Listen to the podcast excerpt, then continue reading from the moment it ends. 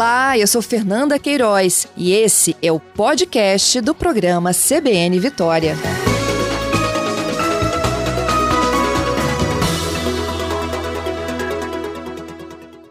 Vou dando sequência aqui, falei para vocês que hoje é dia de restituição, pagamento do segundo lote, né, do Imposto de Renda 2023, ano base 2022.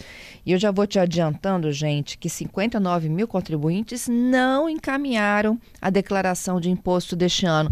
Quem está conosco para uma conversa agora é o Juliano Rezende Gama, auditor fiscal da Receita Federal aqui no Espírito Santo. Juliano, bom dia. Bom dia, Fernanda.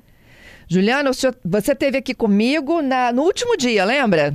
Foi, isso mesmo. Do prazo de envio, né? E havia uma expectativa, inclusive, de vocês de que a gente ia ultrapassar os números, né? Isso. Então a gente tinha uma previsão inicial de 765 mil declarações aqui no estado. Recebemos 782 mil, então já tínhamos ultrapassado. E mesmo assim, 59 mil pessoas aqui no Espírito Santo deixaram de apresentar a declaração. Uhum. E a gente já tem também os números da malha fina.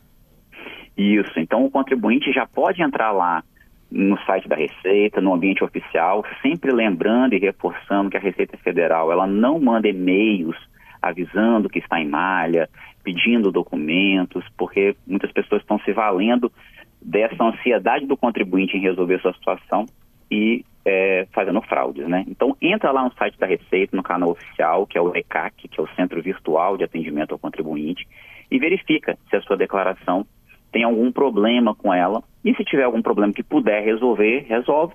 Se a declaração estiver certa, é só aguardar janeiro para apresentar os documentos, porque a malha não é a certeza de que a declaração tem algum erro.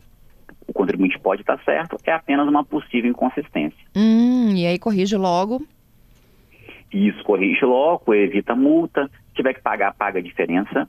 E se tiver que receber, vai receber já o valor acertado. É, a consulta ao segundo lote abriu agora há pouco, né, Juliana? Eu até estava aqui, olha, tentando ver se a minha saiu, tá? A minha saiu. Saiu? Saiu!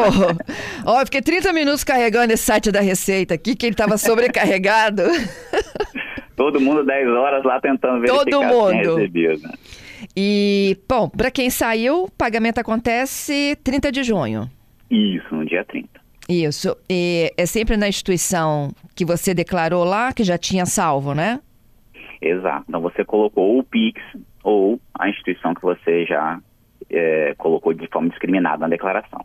Isso. E para esses 35 mil, consulta lá seu banco de dados, vai apresentar inconsistência, é o tempo que você tem para recorrer.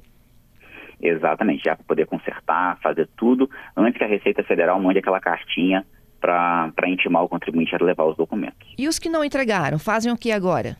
Os que não entregaram, Fernanda, eles estão com a situação cadastral do CPF pendente de regularização. Então essas pessoas, elas não vão conseguir abrir conta, movimentar conta, financiamento, problemas na aposentadoria, seguro-desemprego, entre tantos outros problemas que a situação cadastral irregular do CPF pode trazer. Então é bom ele consultar também no site da Receita, fazer a consulta da situação cadastral para saber se o CPF dele está regular ou se está pendente de regularização. Se estiver pendente de regularização, é porque está faltando declaração do imposto de renda. Então ele vai mandar a declaração do imposto de renda. Em 48 horas o CPF dele está regularizado. Entendido. Juliano, te agradeço muito, viu, pela informação e pela ajudinha aqui aos nossos ouvintes contribuintes. A Receita Federal que agradece, Fernanda, esse espaço para poder se comunicar com os ouvintes capixados.